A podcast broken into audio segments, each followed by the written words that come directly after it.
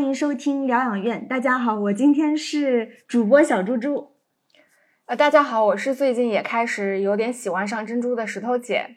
那我们今天这期节目呢非常特别，因为 我们邀请了一个非常非常懂珍珠的朋友啊，小吴哥。那我们请小吴哥跟我们听众打个招呼，并且做个自我介绍吧。嗯，好，大家好，呃，我是小吴哥，呃，感谢猪猪。呃，邀请我来你们的这个聊天室啊，这，嗯，然后呢，我我做珍珠啊，也做了十，从现在开始，呃，是从一零年做的，到现在来来讲的话是十四年，嗯，就就非常久了，就是我其实。当时我开始做珍珠的时候呢，还，呃，国内还不是特别了解海水珍珠。但是我刚进入珠宝行业的时候，做的就是海水珍珠。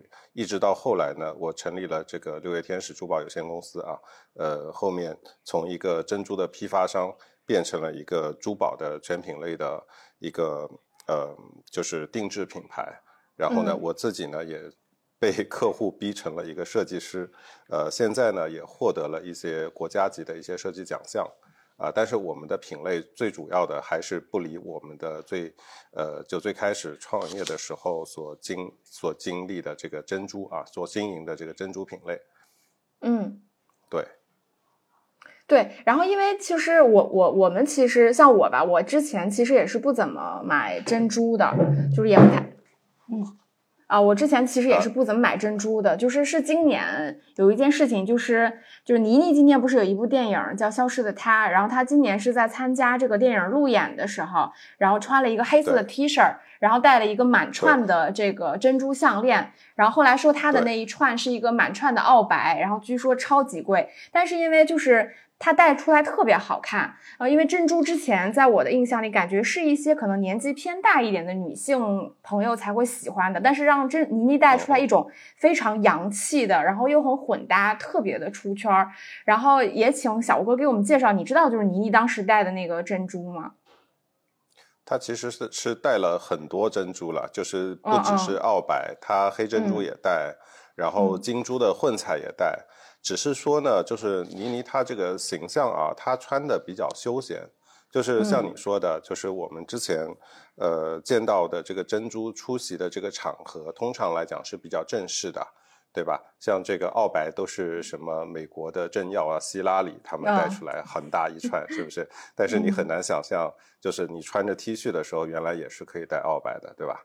啊，所以当你看到了这个这么漂亮的这个明星，她穿搭又那么好看，你就被种草了，是这样吧？嗯，是。据说她那串满串的澳白要三十万，是是真的吗？呃，澳白三十万非常正常，就是说现在。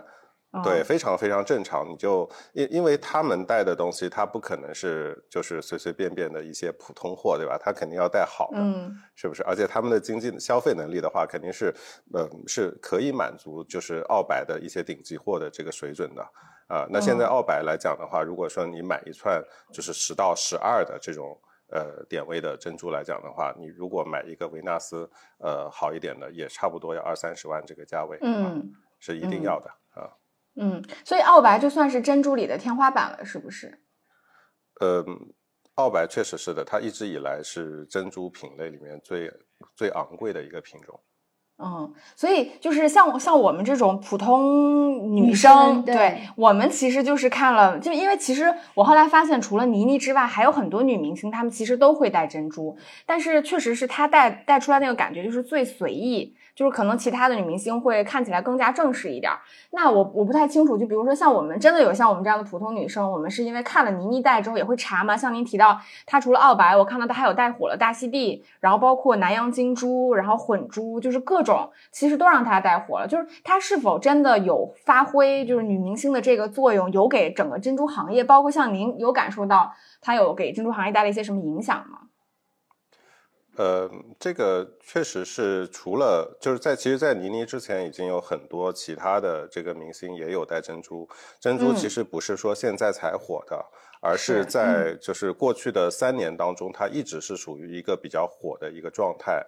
包括澳白的价格到现在为止，比起三年前的话，应该是翻了三倍这样子的一个这样一个一个一个行情啊，已经是很火了。只是说倪妮在这个很火的行情下，又给这个市场又添了一把火。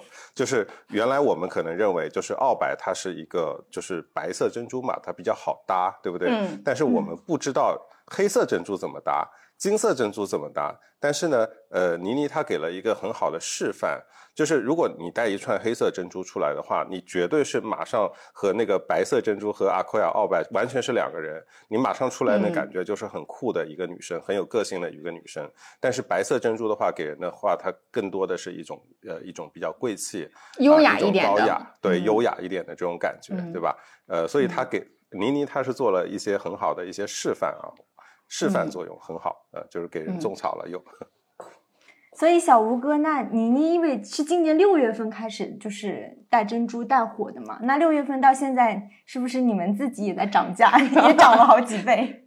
呃，这个呃是这样的啊，就是澳白，因为它本来已经涨上去了，但是呃金珠和大溪地的黑珍珠，它相对来说原来它是过低。过过低被低估的啊，所以说呢，大溪地在过去的两个月当中，它基基本上是每周的这个行情都不一样。天呐，就是就是呃，当当大家认知到这个东西其实是这这个黑珍珠啊，它是很好搭的时候，呃，就大家都去涨。我们卖了一个月的时候，就很多库存就已经卖完了。然后到第二个月的时候，就基本上是要涨百分之三十到五十。到第三个月的时候，那个裸猪的价钱，因为都全整个市场都没有没有货了嘛，那黑猪的价钱就翻倍了。因为原来实在是太便宜，但是现在来讲的话，就黑猪相对于呃澳白来讲，它的价位还是相对比较低的。嗯嗯。那就是除了刚刚有讲到澳白整个趋势，那这几年就是呃整个行业会有哪些变化嘛？包括一些设计的款式，比如说跟三年前跟现在的款式会有哪些新鲜的东西？还有包括就是那种混珠搭配，是不是几年前还是就是单串珠戴的比较多？这两年突然就流行各种混搭。呃，其实是可能是我们普通消费者他还不太了解。就我们做了这个行业十几年啊，其实呃，日本在珍珠方面，他们对于珍珠的款式研发，呃，已经不仅仅是十几年了，那是几十年的历史。啊，如果你去看一下 Mikimoto 的一些款式，啊，就是日本玉木本啊，啊，这个是全世界做珍珠的第一品牌。啊，那它很早以前留下来的一些经典款式，已经是非常非常完美，你你很难去突破它的。啊，就是已经有很多款式，只是说我们原来对珍珠不是很了解，我们认知当中的珍珠可能还是珠串，啊，但是呢，当呃这个珍珠啊进入我们的视野以后，我们更多的想要去探索它，去追求它有什么样更好的款式，于是我们就开始去研究了，啊，然后很多日本的这种。呃，包括原来的这种混搭的，包括渐变的这种呃珍珠的项链，包括中间呃加一些金属的车花球的这些项链呢，哎，它又重新的火起来了。其实我们干了十几年，这些东西原来就有啊，不是说现在才有。但是呢，现在的话，就是大家的更更多的会注重一些新颖的一些款式啊，希望把自己呃打扮的更加潮一点，更加有个性一点，这样。嗯。呃，那也也也请小哥，就是可能否就是给我们可能很多不懂珍珠的朋友，就是稍微科普一下呢？因为我最近就特别沉迷于在抖音上蹲直播间看看卖珍珠的直播，我真的就最沉迷的时候，我每天大概会花六七个小时。所以我现在一打啊，对，就最沉迷的时候，就是我每天打开直播抖音，现在给我推的都是那个就是卖珍珠的直播间。然后最开始呢，就看一些就是海水珠什么的。然后基本上我我感觉我看的比较多的，可能像诸暨，就是浙江那个地方，就很多的呃，但我不确定他们是不是都是搞批发的。但是有有一些人说他们是做批发，但有一些看上去那个规模不像是做批发的。然后也会卖这个珍珠，所以也了解了一些。然后然后后来我又看了一些淡水的直播间，就是反正。正都有吧。然后还有还有更可可能更更那个什么一点，就加一些娱乐性的那种，可能还有那种开蹦的 直播间，我偶尔也会看看。反正就是各种跟珍珠有关系的吧。但是其实作为外行，我们还是不太了解，就是珍珠的种类。就是我们大概知道，可能比如说分成海水、淡水，然后还有一些人造珍珠。人造珍珠我们可能就没什么太多要聊的。但是就是能给我介绍一下海水和淡水珠呢？嗯。啊。呃，你刚刚提到几个问题啊，我觉得有一个问题要拎出来讲一下的，就是那个开蚌的，开蚌的那是韭菜项目，我跟你讲，百分之百韭菜韭韭菜项目啊，千万不要信。我没有花过钱，我没有，我没有在开蚌直播间花过钱，因为它那个珍珠不好看，开出来。我们都知道那个开蚌呢，实际上是把那个珍珠放进去。然后再把它开出来的是这样的啊，嗯嗯嗯。嗯，呃，而且而且就是开蚌的这个珍珠开出来，你是知道了这个过程，但它出来之后，它珍珠它也是分三六九等嘛，对不对？哪怕是一个真的，你也不能保证那个开出来的那个就是好的嘛，是不是？你只是感觉到这个东西好像很很开心啊，然后呃，就是有一点赌性，知道吧？但凡是呃利用到人的这种天性的东西呢，呃，基本上都是韭菜项目啊，这个一定要注意啊。然后还有就是说，这开蚌的它都是淡水珠啊，所以基本上很少很少有这个海水珠开蚌啊。因为海水珠，你想大溪地它远在这个南太平洋那么远的地方，是吧？呃，那个 去一次不容易啊。所以说，而且一般养殖场的话，它不会不会让人进去的啊。它是它都都是和固定的一些珍珠业内的这个人士去合作的，它不可能有外人能够进得去啊。这样子啊，所以说海水珠开蚌是更加不可能的一件事情。嗯嗯，然后你刚刚问到就是淡水和海水，海水珠和淡水珠，嗯嗯，对，啊种类吧，是它们种类的一些科普，还有一些就是一个是它们的种类，然后还有一个就是海水珠和淡水珠的一些区别，对，两个问题了，嗯，简单的说一下啊，这个嗯。珍珠的种类，反正现在不是很多了。你像以前的话，就是退回到一千多年前啊，这个珍珠还没有被滥捕滥杀的时候，这个全世界大概是有一千多种珍珠的。啊，但是呢，对一千多种啊，但现在留下来的珍珠种类的话，大概就是个位数，啊，就是而且这些珍珠的话，它是因为人工养殖才可以有这个珍珠出来，啊，那原来像慈禧太后的补的那个合浦珍珠啊，其实就是现在的阿科亚啊，基本上在中国的这个广西地带的话都已经没有了。啊，那后来的话，这个呃珍珠，这个玉木本发明了珍珠养殖技术呢，呃，这个阿科亚珍珠呢才得以就是呃重新得到它的这个存活的一个机会啊，这个是所谓的就是我们说慈禧太后以前的那个海水珍珠啊，这就是呃这个阿蔻亚珍珠，我们中国也叫东珠啊，这是其中的一类，这是海水珍珠啊。那么淡水珍珠呢，大部分啊都是由我们中国。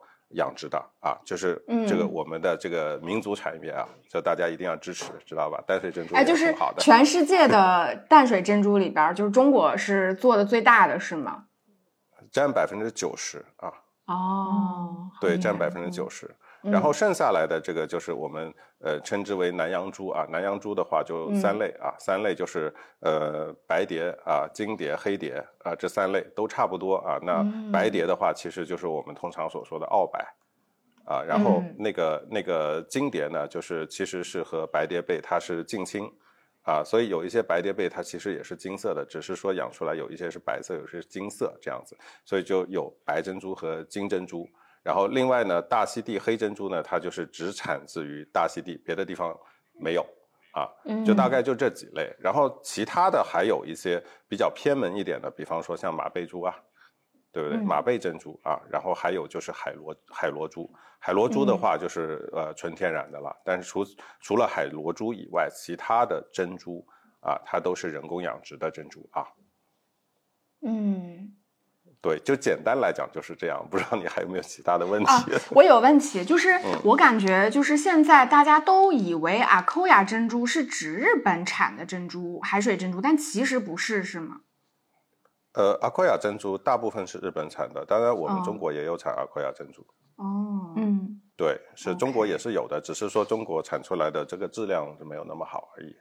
嗯，那我再问一，我再问一个，这个就是我私心的问题了，因为我我我有的时候蹲那个直播间嘛，就是比如说看一些海水的直播间，他卖 a 科亚，当然他他 a 科亚一般分成说这个叫真多麻色系啊，然后还有那个叫什么呃，这个我可能就比较外行了，还有那种偏粉色的叫什么花珠彩彩小的叫彩铃，大的叫天女，对吧？对，就偏粉色调一点的。然后但是呃，据说比如说我买一条四四到四点五点位的真多麻，我花了两。两千多块钱，打个比方啊，然后呢，但其实它是不带证的嘛，然后别人就会跟我说，他说其实它真正的真多麻，或者是说叫彩铃，或者叫天女，或者是叫花珠，就是所有的说法是它必须有这个证儿，它才能叫这个名字，是是是这样吗？啊，是这样的，它其实这些名称我们以前都没有的，呃，它就是。真科研出的商业术语啊。当然，真科研出了这个商业术语以后呢，我们也会比较好的去进行一个沟通。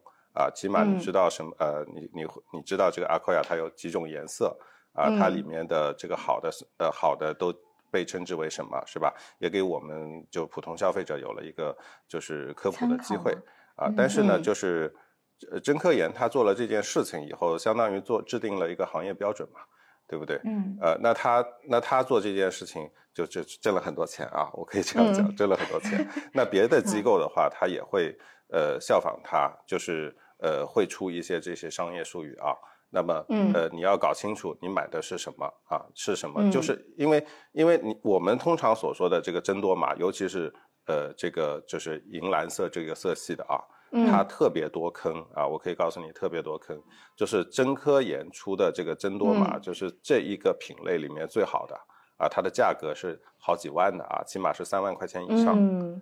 啊，那我们平时所见到几几千块钱的这种呢，它通常来讲啊，就是你说的两三千价位的，啊，它通常来讲是这个呃这个真多呃这个真多玛啊，它就我我姑且叫真多玛啊，它是没有那么好品质，甚至是有一些可能是偏黄的珠子，然后因为供应量没有那么大，它它它就可以通过这个辐照的方式把它变成这个银蓝色的。嗯，它是有经过这个优化处理的，啊，您说的这个光啊，您说您说，嗯，不好意思，嗯，对，它是就是两三千这个啊，呃，百分之九十以上啊，它是属于有有经过这个呃辐照处理啊，然后在。呃，但当然它的品质是达不到真科研带证书的那个真多玛的品质的啊，所以这个里面是有其实是有很多的坑的啊，不要以为你两三千块钱能买到那个两三万的东西，肯定是不不行的啊。这个我相信，因为我我当时看到他们还有还有一种说法，就是关于哎，就是突突然说到真诺麻，就是说这个真诺麻就是有条和无条，这个有条调色是不是就是您说的这种光照，还是类似于一些这种颜色上的处理是吧？啊，普照，嗯。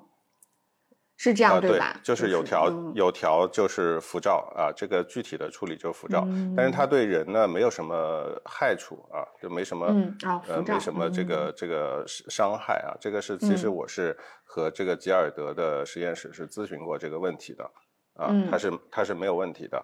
呃，但是我以前就是我们十几年前刚开始接触的时候呢。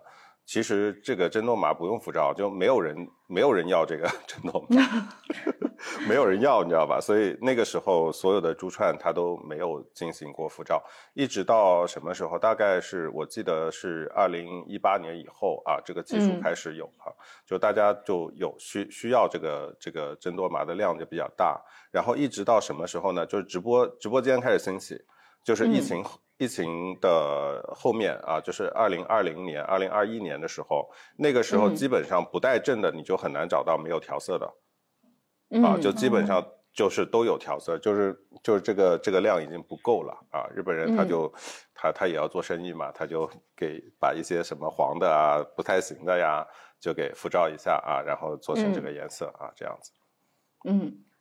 哎，那我我想问一下小吴哥，就是那像打个比方，比如像现在就是这个这个感觉话题稍微有一点，就是不是说日本这个 核污排了之后，我看直播间所有的直播间都在给我传输一个信号，就是说大家抓紧买，什么说这个珍珠的品质，尤其海水珠的品质会越来越差，然后价格越来越高，然后说他们这个珍珠价格能这么便宜，都是因为他们是几年前的货，这个我不确定这个话里边有多少水分。珍珠真的会就是涨价吗？继续涨，就是因为这个壳牌的问题。珍珠涨价已经是板上钉钉的事情了，这个已经不用问了啊，它肯定是它已经是涨了。然后还有就是说呢，呃，是不是几年前的货呢？这个起码有一两年肯定是有的，就一两年的库存肯定是有的，因为珍珠它不是说一下子能够养出来的嘛，啊，它的这个整整个从备苗的培育期到出出棒的话，呃，像南洋珠的话，它是需要五年的时间的嘛。呃，是需要那么久的时间，就是它要到长到一定的这个大小，它这个壳太小了，你不可能放一个猪核进去，对吧？它它长到一定的大小之后，你放一颗进去，它才不会患病，它才不会死亡，对不对？但其实，在这个早几年的时候，这阿奎亚它已经出现了一次，就是猪猪呃，就是珍珠被苗的大规模的死亡这个事情啊，所以说早几年它这个产量已经是很少了。啊，那核排放这个事情呢，对日本的这个珍珠养殖业来讲的话，暂时来讲没有什么太大的影响。啊。这个是我跟我跟那个呃，就是日本的供应商有聊天啊，聊到聊聊到过这个事情。啊，因为它这个这个珍珠养殖的地方，它属于一个内海港。啊，它是这个这个洋流的这个呃，就是排放出来的这个水啊，这个海水啊，它还到不到那儿。啊，所以说呢，就是对产量来讲，就是对它的身体来讲，在短期内应该是不会出现任何的影响的。但是呢，会出现一个什么呢？就是我们我们国家啊，现在是对日本海海产品实行的全面的这个进口的限制，对吧？那么珍珠的话，它也算是一个海产品，所以呃，短期来讲的话，这个珍珠它是不能够进口的啊。那么也就是说，国内的这个库存卖完了以后呢，以后就不知道了，因为现在你就算去日本去旅游。啊，你带一块饼干回来也是不让带的啊，啊，就是所有的食品是肯定不可能让你带的。真的，也就是我去日本旅游，我买一条珍珠项链成品也是不能带回来的吗？那你带这个珠宝更不让你带了，是不是？奢侈品是要交税的啊。那你自己说是自己的没问题啊，带身上你说是以前买的应该是没什么问题的，但是你你你你你带食品就是比较大的问题啊，就是一块饼干一块牛肉干不会让你带进来。嗯，哎，所以想问一下小吴哥，就是像我们正常人买珍珠，你比如说这个海水珠和淡水珠，就是对我们来说，它到底区别是什么呢？就是我到底是选择海水珠还是淡水珠呢？呃，如果经济条件好的话，那你肯定是选海水珠啊。那区别是什么呢？就是海水珠它的这个皮呀，呃，它确实它的致密度要比淡水珠要好。啊，淡水珠的话，它的皮质呢，它虽然说有一些是无核的，呃，皮也比较厚，对不对？但是它有，它大部分来讲的话，它的皮质是没有海水珠那么紧密的。嗯，啊，也就是说你的使用时长呢，呃，是稍微会短一点。啊，当然这不是一棒子打死啊，有一些淡水珠的品质也是相对来说不错的。呃，那如果说你把这个珍珠当成是一个就是消耗品，对吧？呃，那那淡水珠的性价比是非常高的，因为你可以。呃，我我可以戴的没有那么亮了，我再买一条，对吧？嗯啊，但是但是如果说你把这个珍珠当成是一个呃有收藏价值的珠宝来看的话，啊，那你经济条件不差不差这点钱的话，一定买澳白，因为你澳白戴个十年、二十年、三十年啊，它都还是这样，那品质非常高的。就是因为它珠层厚是吧？呃，一个是不是不是光厚的问题，嗯，是它紧密的问题，就好像嗯那个。那个钢板和木板可以了解到这个差别吗？啊，就是钢板的话，你在外面摩擦它是不怕的，但是木质的呢，你可能磕一块它就少一点儿。嗯，啊，就这个致密度的问题啊，可以可以理解不？专业，明白明白，大概可以想象。啊。因为上次不是我在小吴哥那边买了一条大溪地嘛，当时也有跟我就是科普一点点。因为当时其实我看中了另外一个，其实是阿科亚的，就价格价位差不多的项链的时候，当时小吴哥就说你还是买大溪地吧。他说那个大溪地的也是，就是能佩戴的时间会更久一点，包括光光泽度，是吗？对，就是按理说大溪地肯定是要比阿科亚要贵的，它都不是一个不是一个档次的东西。啊，但是呢，就是因为国内它就是网络网络宣传的问题，啊，整个日本的这个珍珠都是中国人买的，所以呢，中国人把它买贵了，知道吧？哦。但是大 CD 呢，其实是宣传少了，就在之前，就是倪妮六月份带之前，其实它是宣传太少了，它的这个价值也是被严重低估了，所以在短暂的这个时间内呢，这个大溪地它是和这个阿奎亚的这个价格甚至达到了差不多，甚至有一些还不如阿奎亚的这个价格贵。但是呢，你你你接下来啊，你会非常清楚，这个大溪地绝对要比阿奎亚要贵的。嗯，所以你买赚了。嗯，哎，聊到这儿，就是也想问一下，就是什么决定了珍珠的价格？刚刚我们聊到什么织呃密度，对吧？包括什么珠层，然后是不是海水？为什么就是不同珍珠之间的价格区间会这么大呢？这个要看珍珠品质啊。嗯。呃，打个比方吧，这个珍珠它有一些。呃，它是不那么圆的，对吧？有一些它可能形状比较呃奇奇怪怪的，是不是？那珍珠它虽然说是养殖的，它生长的环境其实也是天然的。呃，这个珍珠啊，它实际上在养殖的过程当中啊，它是有很多，嗯，它它是在这个天然环境当中的，并不是说人工是可控的。嗯。啊，所以它养出来的这个瑕疵度啊，呃，还有包括那个形状啊。还有光泽啊啊，它都是有一定的区分啊，不是，就是我们是非常介意啊，就是我们不太懂懂珠宝的是非常介意一个问题，就是瑕疵的问题。嗯嗯啊，但是实际上最重要的问题是光泽的问题，就很多人不知道的。嗯啊，所以所以呢，就是呃，当然这个珍珠它呃什么样的珠子好卖不好卖呢？它也是根据市场来的。嗯啊，由于珍珠的这个呃品质的不一样。会导致它的这个价格其实是有很大的一个区分的。就拿澳白来讲啊，就比方说你一条澳白啊，一整串的，对吧？它有呃三五万块钱的，对吧？嗯。也有这个三十万的，啊，那我们算一下，呃，就拿平均尺寸十一毫米来算的话，嗯，那一串澳白的话，它大概是三十七粒珍珠嘛，对不对？我们有没有计算器？我拿一个计算器过来。啊，那如果说是按照这个。这个呃，我算一下，七千块钱一粒珍珠来算的话啊，那你乘以三十七，啊，就可以得到一个非常顶级的二十六万的维纳斯，对吧？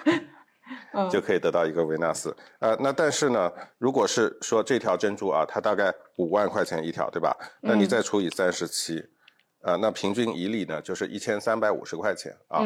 那那我们在买买珍珠的时候呢，其实。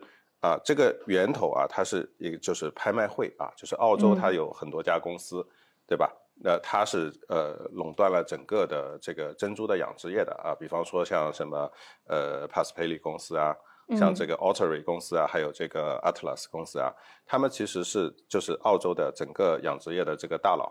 然后他们卖珍珠呢，他也不会说直接卖给你啊，他是通过这个拍卖会的形式去卖的。那么拍卖会呢，他们会把这个珍珠呢，已经就是分好不同的品质啊，然后有一些行家啊，就像我们这种行家呢，你过去去看啊，这个珍珠它一这一包是多少钱啊，另一包是多少钱啊？那有一些，比方说是这个好的啊，它的价钱就很贵，像这种七千块钱一粒的。然后呢，还有这专门用来打项链的，一千多块钱的也有。啊，几百块钱的也有啊，嗯，所以说呢，根据品质不一样呢，它的这个价格是呃相差比较大的啊，所以说这个这个我们还是一分价钱一分货的，嗯嗯，就是我这样说明白吗？还是明白明白，还有一些嗯嗯。对，因为我自己看珍珠的时候，我有的时候就很费解。像您提到的，我我后来观察到的，可能维度不一定很很很专业。就一个是这个像您说的这个珠光强度的问题，肯定是像 akoya，它其实比澳白更亮的嘛，就是它那个光泽性，就叫什么小灯泡，就它的那个亮度会更好。但是它们的光泽感是不太一样的。还有就是这个点位嘛，就是珍珠越大越贵嘛，说白了就是。然后还有一个就是形态，正圆应该是最贵的，就对吧？就是就是非常非常像圆形的那种。嗯。那除了正圆，像现在就是我们也会买。一些水滴型的，做成项链的那种，然后包括像这个纽扣形状，包括还我这个我真的没有见过叫环状的，然后还有这个巴洛克，对吧？然后还有就是这个珍珠的光泽度的问题，就是您说到这个瑕疵度的问题，就是应该是这些综合因素最终是能决定这个珍珠它的价值的，对吧？应该还还有还会有一些其他的维度吗？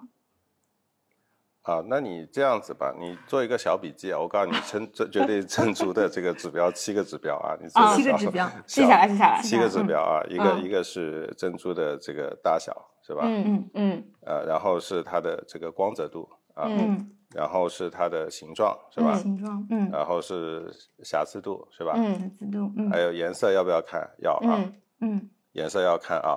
然后皮层厚度我们刚刚讲了，嗯是不是皮？层厚度，嗯，对，还有一个大家不知道的就是配比度，配比度，配配比度啊，比方说一整串珍珠，对吧？嗯一整串珍珠它其实是不容易配配得出来的，你可能啊就是像我最像我最近买了一包桶货啊，桶货的话一百一百六十多粒啊，就是拍卖会回来那些货都都叫桶货啊，你一次嗯买一百多粒就叫桶货。嗯好，那那那一包货回来的话，那我呃真正配出来一条漂亮的项链呢，我大概只能配一两条而已啊。其实你不要看啊，一条项链三十多粒，一百多粒珍珠啊，配两条出来，对吧？嗯嗯啊，那实际上它就是因为配比配得好，它才会能够配得出来嘛，啊，对吧？嗯所以配得好的这个要比配得不好的要贵哈，嗯嗯啊，对吧？啊，所以要配对的比单粒的贵，对吧？嗯啊，所以这个叫配比度嗯啊，都记好了吗？嗯记好了，记好了我已经记下来 了。记好了啊，对对，因为我们正常，就像我自己也不太懂，但我有的时候看的时候，我就会很费解。我想说，这些珍珠甚至点位都差不多大，为什么价格差别这么大？对，就是因为我们说实话，就像我，比如说，如果我不去逛店，我是在网上看直播间的话，其实你是很难分辨得出来那些珍珠好或不好的。像我，我就说，如果我不去逛实体的那个珍珠店，因为感觉实体的珍珠店也比较少，就珠宝店。如果我是在网上，比如说看直播间，它的水分和那个坑我们就不说，其实我是很难在直播间里面去分辨出来说这些珍珠好或不好的。说实话，我看上去都差不多，就是每个主播肯定都说每一个珍珠都好，你也看不出来它它到底差别在什么。但是可能同一个就差不多点位的项链，你就会觉得，哎，一个好像两三千，一个两三万，然后可能还有的七八万，我就觉得这个价格区间带实在是太大了。但是这个价格区间带的差别，如果是我们日常生活，比如说我也没有那么多的钱，我其实也不是要收藏，我只是要日常佩戴，其实我并没有必要要选择那么一定要选择特别特别贵的那种珍珠。就我没钱，是不是能买珍珠这件事情？呃，嗯，就是你刚刚提到两个问题是吧？第一个嗯问题是，呃，就是我在直播间我怎么看这个珍珠它到底值不值这个钱，是不是？嗯，是，对对，啊，然后第二个问题就是，第二个问题就是你你呃花多少预算去买合适，是不是？对，嗯对，因为听我们呃节目啊播客的很多听众，他也许就是还对珍珠不太了解，嗯他也可能想试水。比如说他第一条项链可能就是预算比较紧的情况下，我们可以买什么，嗯，对？吧？可以给我们一些听众一些建议吧。嗯啊，呃，我我首先说直播间是真的是看不出来的嗯嗯啊，就你一定不可能通过一个直播间，然后就呃看出一个珍珠的品质。呃，我觉得是这样子的，就是嗯，因为以前哈，以前我们在十几年前的时候，其实真科研这样子的一个评估机构啊、它是不出名的，它它都经营的不太好，都快要倒闭了。嗯，因为呃，日本人他们都不认证书，嗯 是中国人后来把这个证书给推起来的。呃，但是日本人他们以前认什么呢？就是嗯认品牌、啊，对，就是就你这个这个公司它是有一定的这个品牌在的，对吧？它这个公司它存在的时间很久了。啊，它一直是做这个珍珠的，然后或者是说它有一定的这个背书的，那你看到这个品牌，是不是就认为它的这个东西不可能太差，对吧？嗯嗯啊，所以说呢，其实我觉得啊，就是呃，首先你得要看什么样的这个品牌在卖这个珍珠，啊，它是不是呃一个相对来说比较靠谱的品牌，这个是要去衡量的嗯啊。然后具体的你可以就是你买回来，你买回来看一下啊，看一下这个珍珠的品质怎么样。然后一般来讲，电商里面它都有一个七天无理由退换的嘛，是不是？嗯你觉得这个珍珠买的还挺值的啊，那你就留下；如果不值的话，你就退回去。啊，对吧？然后现在还有还有很很很方便的呀，就是你可以从几个直播间买回来，然后对比啊，反正七天之内都可以退，是不是？嗯你可以你可以买买回来对比嘛，对比完了之后，然后你比方说你拍了三条回来退两条，是不是也可以 啊？这没有问题的对吧？嗯是不是？对啊，是可以的啊。然后还有就是呃，这个预算呃，怎么样去选择的一个问题，是吧？嗯啊，那我认为啊，就是说，如果你的预算是在几百块钱或者是一两千的，嗯啊，那你去选择这个淡水珍珠是很合适的，因为淡水我们国家的这个淡水珍珠啊，我说民族产业一定要支持的，它它不差的，我跟我跟大家讲不差的啊，特别是现在一些新的技术养殖出来的这个边膜珠确实是非常好，甚至呃有一些比阿奎亚珍珠还好的，但是我们现在不知道，对吧？嗯，所以说。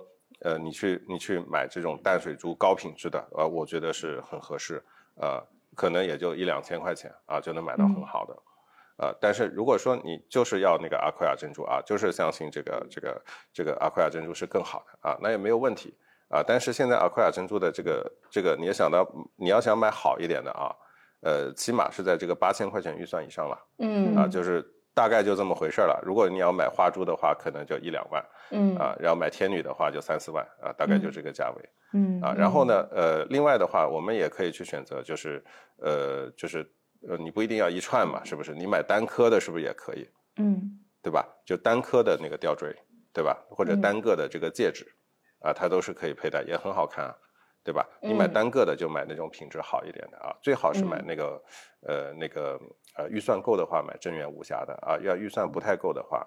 呃，有一两个微瑕看不太到，也没有什么太大问题，但是光泽一定要好嗯嗯啊、光泽一定要好，颜色呢一定要适合我们自己啊。颜色嗯我作为设计师嘛，我不会认为呃就是主动的去歧视某一种颜色嗯啊，因为有一些可能会觉得啊这个珍珠黄了一点，它不好，哦对吧？那有一些可能会觉得，哎，你看这个香槟色挺好看，是不是啊？所以说呃我不歧视颜色，但是一定要适合自己啊，嗯这样子。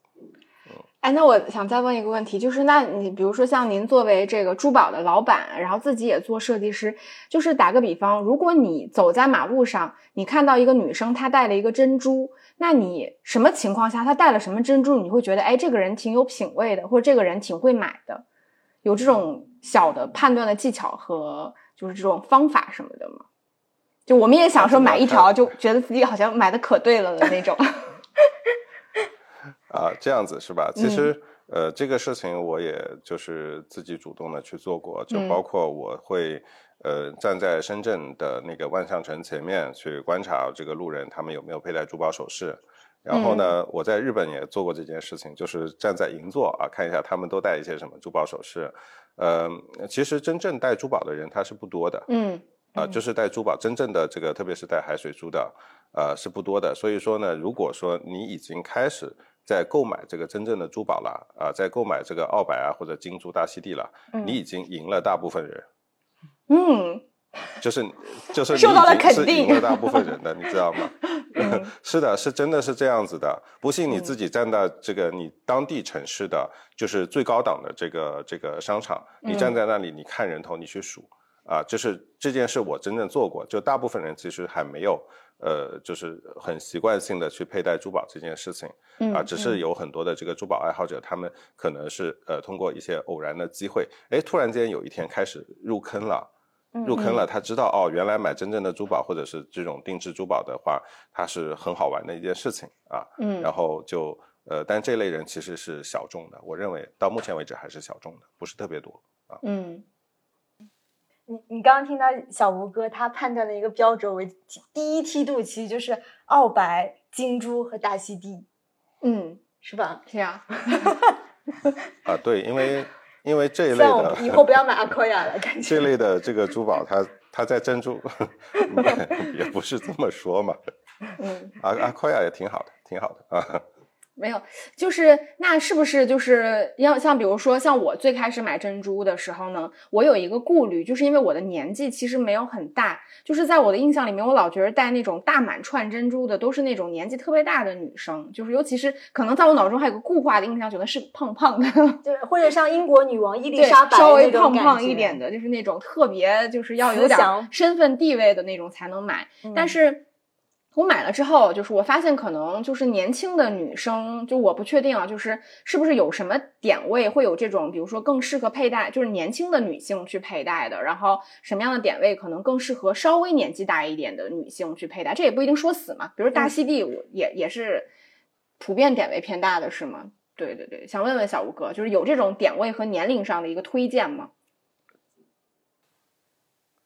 啊，这个自己戴多大的是吧？嗯呃，你比方说啊，如果说你的这个身材比较高大啊，是比较丰满的啊，那你就不能戴太细的啊。当然戴戴太粗的呢，呃，要注意一个长度问题嗯啊，就是如果是比较粗的，你很有气场，对吧？那但是短了啊，就有可能显得脖子很粗嗯啊，所以它是一个，哎呀，你们都在笑，所以它是一个综合性的一个问题啊。嗯它是一个综合性的问题，就是自己戴着合不合适，除了跟自己的身高、身形、脖子长短啊、呃有关以外，还和这个场合有有相关的嘛，嗯对不对？我们和穿衣服搭配也是一样的，在穿衣搭配之前，我们最重要考虑的是，我今天去的是一个什么场合，对吧？如果比方说你今天是去徒步的，哎，穿一身西装肯定是不合适，是吧？嗯啊，所以说还是要看场合的。那么一般来讲的话，就是常规的这个这个尺寸啊，常规的我都不不习惯说点位，点位是后面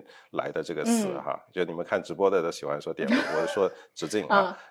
平时一般的直径呢，它就是属于一个呃八毫米左右的、嗯啊，是适合大部分的人啊。嗯然后呢，啊呃，但是也有更小的，我看到日本人大部分是戴六毫米嗯六、毫米的。嗯嗯啊，因为他们会觉得就是戴了太大的话，话会对人家有一点冒犯的哦啊。然后，然后还有就是说看我们的这个职业啊，如果你是一个职场女性的话啊，这个又是有一定的领导级别的、啊，那你就带二百，我觉得肯定是没有什么问题 啊。但是如果说 你的领导没有带二百，结果你带了一串二百，那你就不合不太合适了啊。那如果是就是如果一个女生她。呃，人生中第一次买珍珠，他肯定首先澳白先 pass 了，澳白 真的太贵了。就比如说他人 生中第一次买珍珠，他的预算两千块以内，就是您推荐一个什么淡淡水，对不对？买好的淡水，好的淡水，淡水颜色呢就推荐白色嘛。对，买白的呀，嗯对啊。好，呃，淡水的这个直径一般也是和阿 q 亚差不多的，嗯呃，所以呃，正常来讲，如果你真的不知道买什么的话，呃，通常买个七点五到八毫米、嗯或者八到八点五毫米这个这个直径啊、一般不会错。嗯，嗯对，嗯然后看年龄啦，也有一些女生她是就是呃大学刚毕业嘛，嗯对不对？那她们戴那个米珠就很好。对，这两年不是很流行那种小点位的，就是哎呦，我又说点位了，不好意思，两毫米的。就是两毫米的那种，特别特别小的那种，看上去也很精致。嗯嗯啊，一般三毫米到四毫米比较多。嗯嗯嗯，我我嗯，三毫米到四毫米比较多。我我最近就是买了很多，但是就不好意思说我买的是什么，就是反正就是买了很多种三到四毫米的那种珍珠，特别的适合混搭，就是你可以戴好几个，对然后也也不会觉得奇怪，嗯。然后因为好多项链儿就是它是，尤其小小我有小小什么直径小直径小直径的珍珠，它它做成那个后面的时候，它其实那个卡扣是可以调节长短的嘛，它就很适合做叠戴。嗯嗯大大大一点的那个嗯点位直径的那种，它基本上都做成那种叫元宝扣、PT 扣是吧？就是它不能调节长短，嗯，对，它就它就不太容易做叠、嗯叠搭。嗯，一点一点自己的实用 小技巧。咚咚咚，欢迎来到疗养院的中差小剧场。对我们刚才听小吴哥，其实从他的角度聊了很多这个专业的建议嘛。嗯那我们因为也确实作为消费者买了很多的珍珠，然后那我们就给大家一些实用的小建议。我给大家实用小建议就是你如果你是什么样的女生，你要怎么样选择合适的珍珠点位，然后怎么来是是做这个叠搭。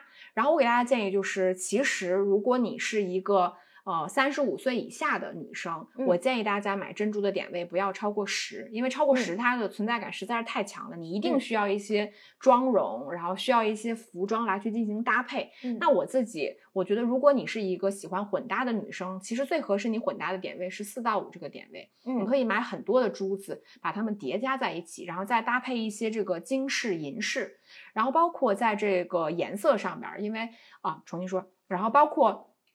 如果你是一个像我一样非常就是生活上比较偏休闲的女生的话，其实你除了可以选择小点位的圆珠之外，你可以小选择小点位的巴洛克。嗯小点位的异形珠，它的价格大概会比原珠再低一半，价格很亲民，然后它的选择性也非常多，比如说真都麻色系呀，然后像这个白色的呀、粉色的呀、黄色的呀，包括一些这个混彩的糖果啊，然后这样搭配其实就会让你整个的穿搭看上去没有那么的正式。就会比较容易选择，它价格非常亲民，而且我们日常穿搭其实你没有必要过度的去强调说它的品质达到什么样，有一些瑕疵其实反而也显得非常的随意。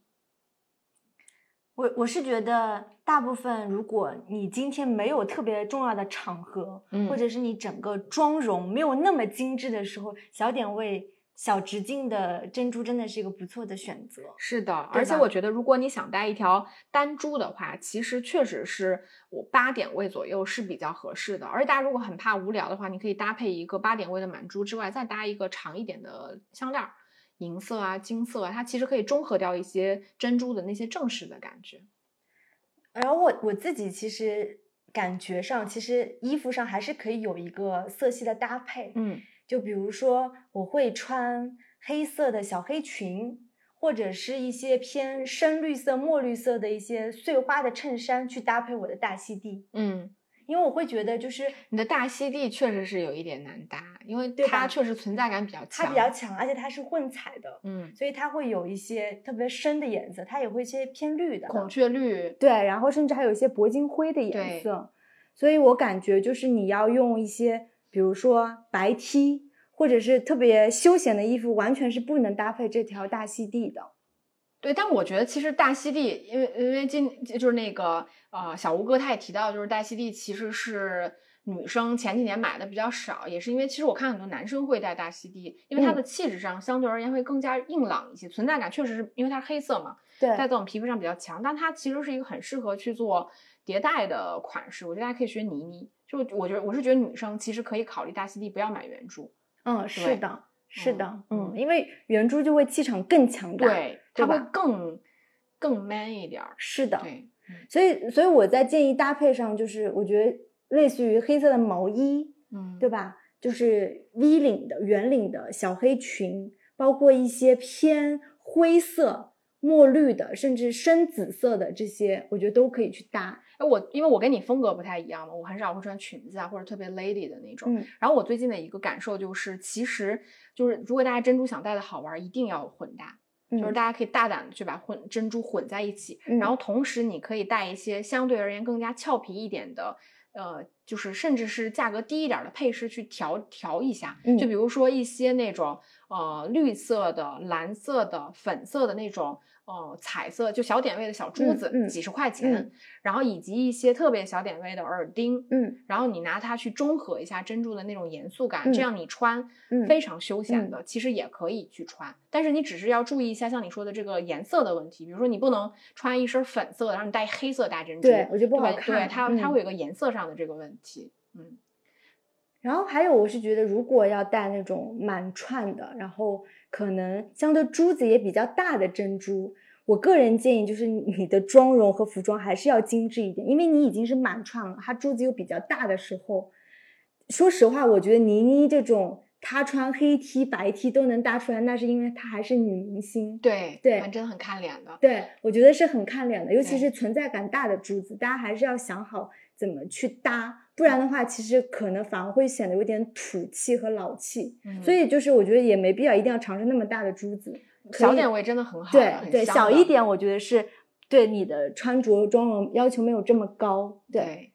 所以我会觉得就是还还是要注意一下搭配了。而且我嗯觉得，就是如果就是你你的性格，或者说你喜欢一些尝试一些新的东西，其实我觉得一些彩色的珠子真的很适合买，嗯就是一些羽黄金色系，你不要买那种浓金，什么茶金那种特别浓的，嗯小点位的偏黄的珠子，然后或者是一些真多麻色系的。然后它其实戴在身上呢，就会看起来没有那么严肃，没有那么正式，我觉得也很适合入手。而嗯大家除了要买这个珍珠，无论是单珠也好，满串也好，其实还是要适当戴一些珍珠的耳饰，嗯，去搭配它的。因为珍珠这个东西，如果你搭配的不好，就是会显得没有那么的，就是失去了本来戴珍珠的那种对对对啊品味感。对，我觉得可以配合一些耳饰吧。最简单的可能就是就是耳钉，嗯对。但是其实我自己是蛮喜欢珍珠的吊坠，嗯甚至存在感特别大的这种，当然它不是天然珍珠，它是人造珍珠的这种。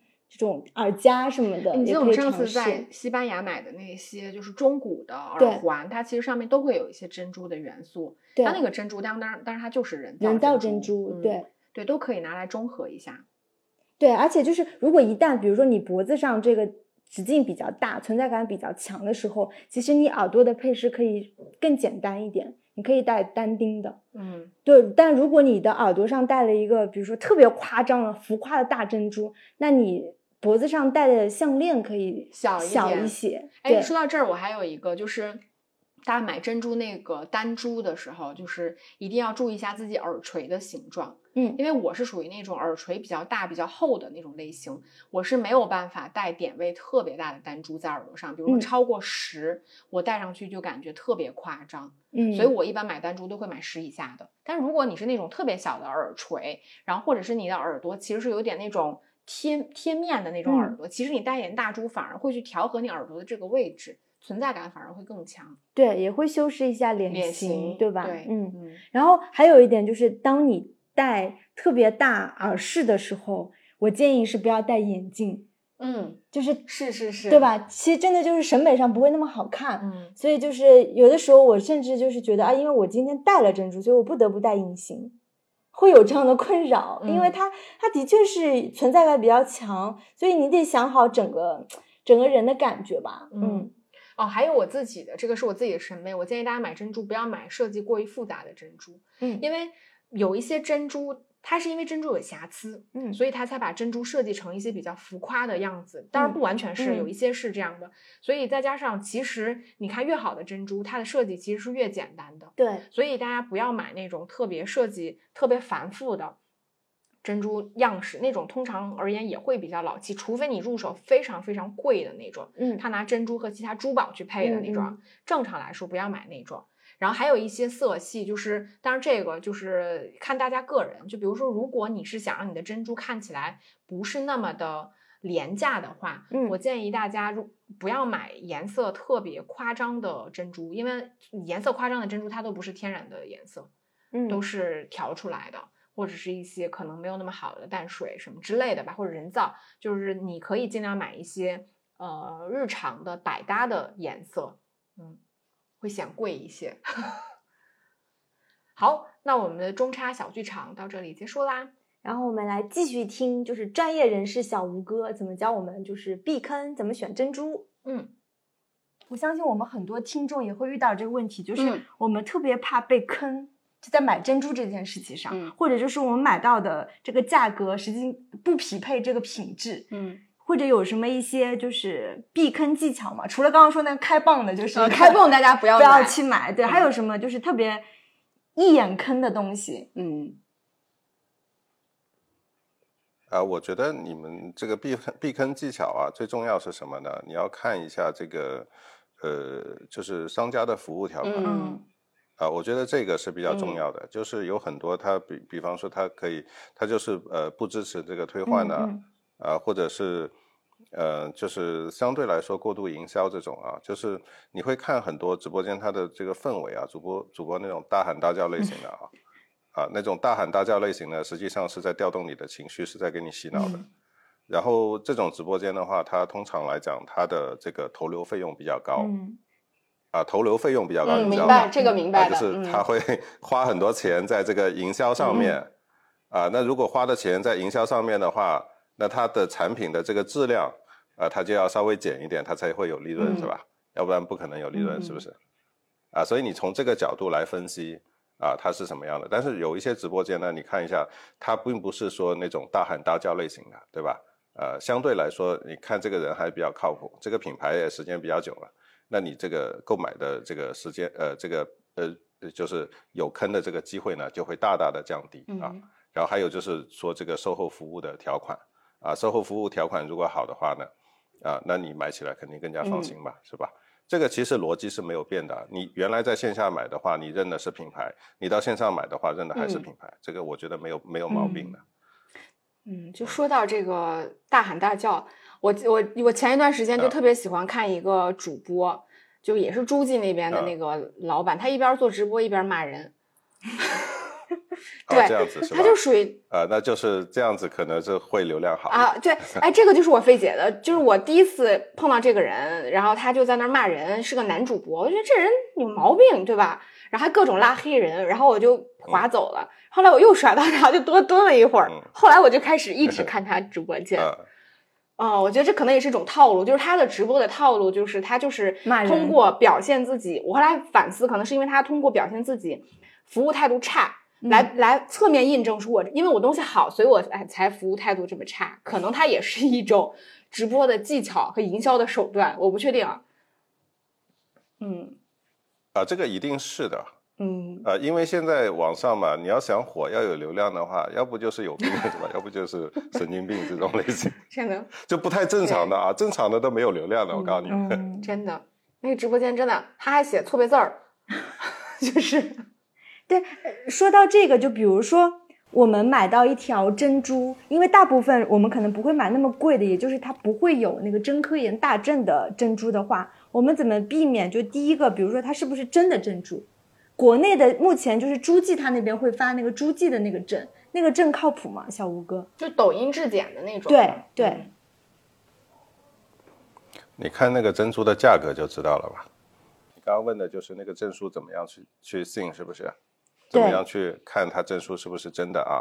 嗯，呃，其实我们这么久以来呢，就看这个证书啊，就是除了除了这个真科研以外，那我是比较认国检和这个吉尔德啊，嗯，这两个就相对来说是比较，他们是做了比较大的贡献。那国检是官官方机构，肯定是没有什么问题的，对吧？要不是国检，要不是省检。啊，要不就是地方检测啊，比方说像南京国检啊，它是属于地方的这个，就是官方的啊，它只属于这个工商部门旗下的啊，这个有国家认证的啊。那么其他有很多这个小的小镇啊，小镇就是当地的什么啊，它很有可能是呃一一家公司来的啊，它是一个公司啊，它并不是一个国家单位。嗯嗯，你懂吗？啊，那么如果是一个公司的话，它可能是需要一个。呃，比较强大的一个背景和资质，比方说这个公司的话，呃，它一直在做这个检测，它可能已经有了三十年、五十年的这个这个历史了啊，那才可以，对吧？啊，比方说像这个古柏林已经有一百多年的这个历史了，对吧？啊，那那它是一个比较，就全世界都认的嘛，对不对？但是也有很多这个小公司，它是刚刚成立的，它就给你印了个卡片啊，那这个你就要注意了啊，这个其实没有任何的 任何的这个作用啊，没有什么作用的啊。然后呢，这个还有一个就是大家可以不用看证书啊，自己看这个珍珠真假的方法啊，其实很简单啊，就是第一，你把这个珍珠项链放在这个皮肤上面啊，它看它是不是凉的啊，如果是凉的呢，就是真的啊，如果是常温的啊，就是热乎乎的啊，常温的不凉啊，它就是假的啊。然后还有个办法呢，就很简单啊，你把这个珍珠啊两颗放在一起啊，轻轻的摩擦啊，不要太用力。嗯，用力的话把珍珠刮花了不好，是不是？嗯，轻轻的摩擦，真的珍珠呢，你是可以感觉到一种摩擦力的，它是一种沙沙的感觉。嗯，啊，那个假的呢，它因为它外面镀了膜了嘛，就是滑的啊，光滑滑溜溜的感觉啊。嗯，所以不用检测机构去出啊，自己都出的看得到看得出来嘛。嗯嗯，啊，就真假的问题就这样分啊。学到了，那那还有最最后一个问题吧，就既然我们大家都买了珍珠，就是关于这个珍珠保养的问题，因为我们自己在家肯定没有像你们就是实体店一些专业的保养的设备，那我们自己在家怎么尽可能的说，我买了这条，我尽可能能戴它个五六年、七八年，让它保持这个光泽呢？啊，对，就是珍珠好不好啊？就是一定是看保养的。你就算买了一条天女回去，你保养不好，可能一年之后它就啥都不是了，一千块都没人要啊，这都有可能的啊。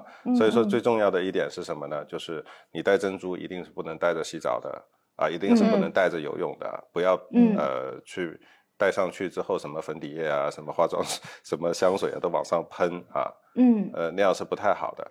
然后还有呢，我们其实也没有什么专业的设备去保养珍珠啊，但是就是你简单的方法是可以达到的，就比方说，呃，一般那个眼镜布都有吧，擦珠宝的布都有吧，对吧？嗯，啊，你沾一点点水啊，然后呃，每次戴完了不是夏天有汗嘛，是不是？你就把它擦一擦，擦的时候呢要稍微注意点，你可能要擦那个珍珠的缝啊，啊，你不要光擦的面表面，你把它撸一遍啊，那个撸一遍其实没有擦 擦的很好，你可以一颗一颗的擦，擦它的这个缝啊，呃，擦干净以后你再把它放起来啊。当然，你比方说像什么呃澳白比较好的，你也不用天天擦，是吧？就是你你长期不戴了，你肯定要把它擦一擦啊，擦干净就好了啊。这个别的没有什么。另外就是什什么呢？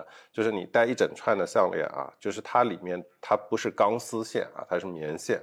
嗯啊，那这个棉线的话，它有可能会松，有可能会断，啊，你要看它稍微有点松的时候呢，你就要寄回给原来的这个商家啊，然后帮你重新穿一下，嗯嗯嗯，这样是比较好的啊。所以，所以我为什么说很多时候这个售后服务非常重要，对吧？嗯，呃，那你这个珍珠后后续的这个保养啊，你比方说换个扣啊啥的，是不是？你穿的好还是不好啊？是吧？这个这个你买了之后，这个就很重要啊，啊。嗯。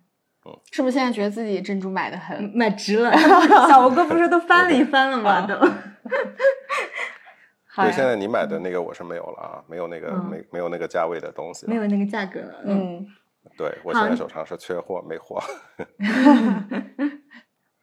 那我们今天非常感谢，就是小吴哥来我们播客疗养院做客，跟我们聊了很多，就是关于珍珠的科普、避坑、实用小技巧等等。嗯嗯，那大家去深圳旅游，是不是也可以去小吴哥你的那个工作室？对，去看看啊，可以可以来啊，可以来啊。呃，我们这边挺方便的，在那个深圳宝能中心啊，就是省港路这里啊，反正 Julia 是来过的。对对，我来过。嗯嗯，好呀，是的。大家来深圳，对，欢迎去小吴小吴哥的工作室。好呀，那我们这期节目差不多就这样，非常感谢小吴，我感觉我自己学到了很多，有种下次就不会被骗了的那种。好，对你现在你现在这个知识啊，听完这期节目啊，绝对比这个百分之九十的珍珠小白要厉害了。嗯，是好的，好的，是的，嗯，好呀，那我们这期节目差不多就这样喽，那我们就呃下期再见吧，拜拜，拜拜。好，拜拜，拜拜，好，拜拜。